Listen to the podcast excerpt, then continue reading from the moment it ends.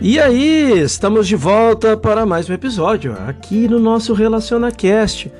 Muito bom dia, muito bem, muito bem. Hoje vamos falar sobre não há transmissão de pensamento na cura espiritual. Bem interessante essa mensagem. Mais uma mensagem de Joel Goldsmith nessa manhã em seu trabalho As Palavras do Mestre.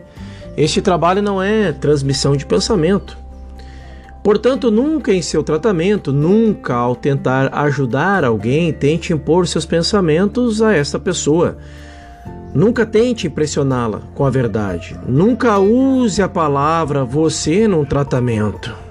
Nunca diga você é espiritual ou Deus está com você. Nunca faça qualquer coisa que sirva como um tratamento de transferência de um indivíduo para outro.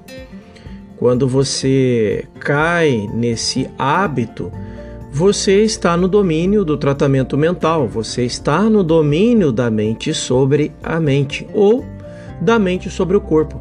Isto não é cura espiritual.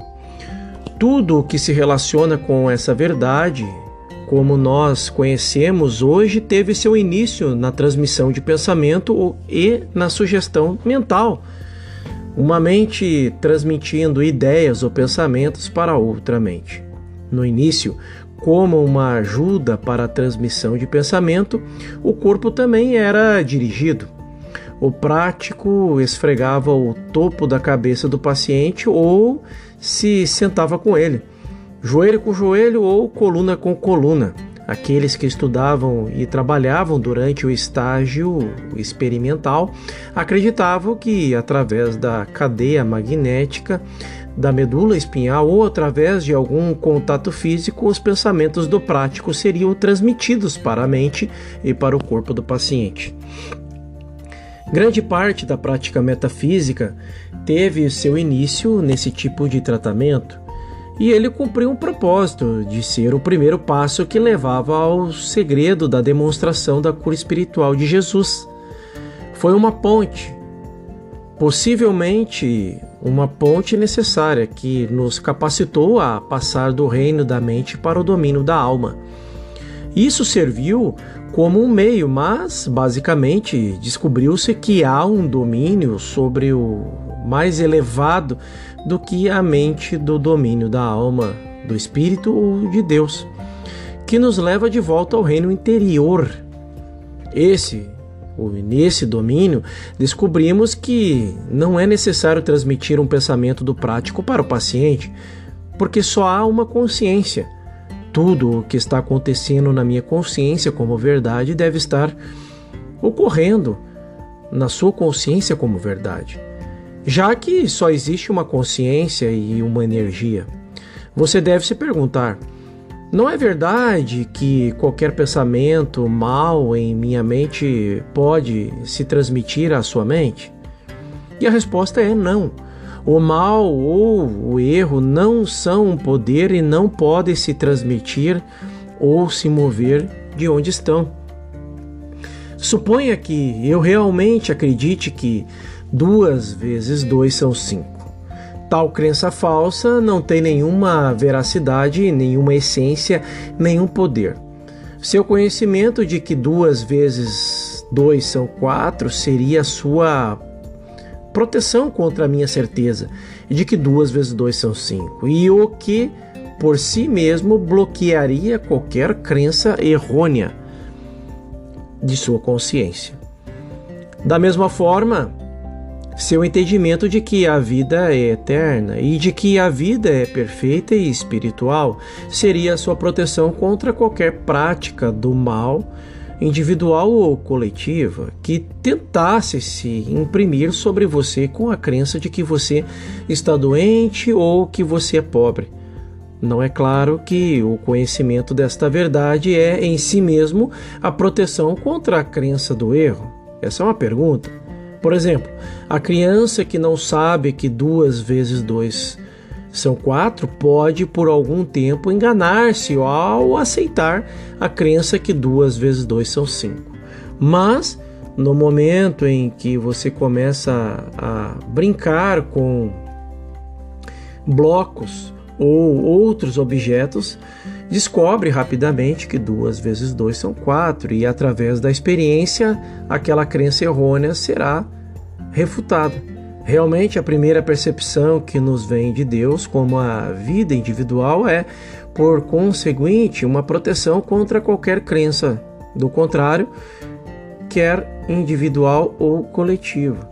No tratamento, na oração e na meditação, independentemente da natureza do pedido, independentemente da pessoa para quem você possa estar trabalhando, por favor, lembre-se de manter os pensamentos entre você e Deus e não tente transmiti-los ao seu paciente ou a outra pessoa.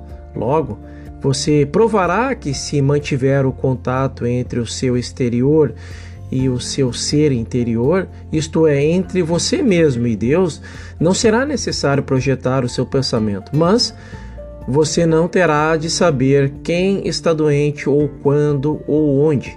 A cura acontecerá simplesmente pelo pensamento do paciente em você, simplesmente pelo alcance dele à sua consciência. O contato com você será o instrumento de cura, já que você estará sempre vivendo, se movendo e tendo o seu ser na consciência divina. Você não aceitará qualquer sugestão de uma individualidade separada de Deus, mas manterá em todos os mandamentos sua união constante e consciente com Deus. Você terá experiências como aquela que o mestre teve com a mulher que tocou a a orla do seu manto. Mesmo que ele não soubesse conscientemente que ela estava ali procurando ajuda, ela recebeu ajuda. O servo do centurião certamente não sabia que algum tratamento estava sendo dirigido a ele. No entanto, mesmo estando a milhas de distância, recebeu ajuda. Você e eu sabemos que ele não estava esperando ajuda, que ele nem estava esperando receber quaisquer pensamentos bons do Mestre. Nem o Mestre enviou quaisquer pensamentos bons para ele.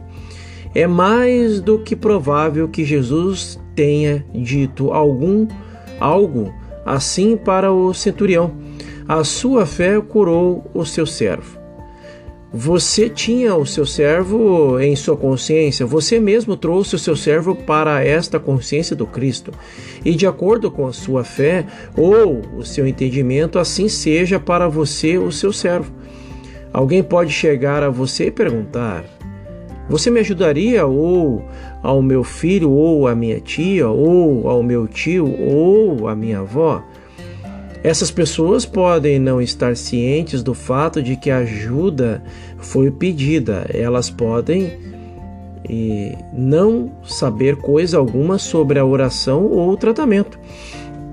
No entanto, essa pessoa, ao vir até você, até a sua consciência, encontrará ajuda para os membros de sua família. Quando alguém lhe pede ajuda, essa pessoa está em sua consciência, como você está sentindo a consciência do Cristo. Portanto, toda a atividade acontece não do prático para o paciente, para o parente do paciente, mas como a atividade do Cristo, como a consciência individual. O Cristo é a consciência individual. A verdade é a consciência individual. Esta verdade, que se expressa como minha consciência, torne-se a sua consciência e a consciência de todos aqueles que se dirigem a você. Encontre a paz, a quietude e a tranquilidade de seu ser interior e deixe-o fazer o trabalho de cura para você. Não experimente ajudar ao tentar alcançar o pensamento dos pacientes. Não tente fazer-lhes entender alguma verdade, porque se eles pudessem entender toda a verdade que você pode dar-lhes, eles ainda assim não poderiam ser curados. Não é o entender a verdade que cura, é o estado divino de consciência espiritual que cura. E aquele que tem esse estado é um praticante. Quando o prático se sente uma elevação, uma sensação de liberdade, o paciente se mostrará sensível a ela. É verdade que há ainda alguns casos que não são curados ou atendidos. Deveria haver cada vez menos desses casos à medida que o tempo passa. No entanto, parece ainda haver uns poucos e eu penso ter resolvido esse enigma. Sei que, quando a cura acontece, é porque o prático experimentou a sensação da paz, da unidade de, deste ser divino. Quando entendemos que não temos de atingir nossos pacientes, que sua cura não está relacionada com a transmissão de pensamento ou com o fato de pensar sobre eles, nós percebemos que a cura só tem a ver com nossa relação com Deus. Você pode achar que eu estou enfatizando e repetindo isto demais, mas no... não posso enfatizá-lo demais ou repeti-lo tão frequentemente, porque a partir de agora, até o final dos tempos, você será tentado a atingir algum paciente. Você ficará tentando dizer: Ah, se ele estivesse aqui, eu poderia, eu pudesse explicar isto para ele. Você ficará tentando a pensar no tempo e no espaço como algo relacionado com a cura, e eles não têm nada a ver com a cura.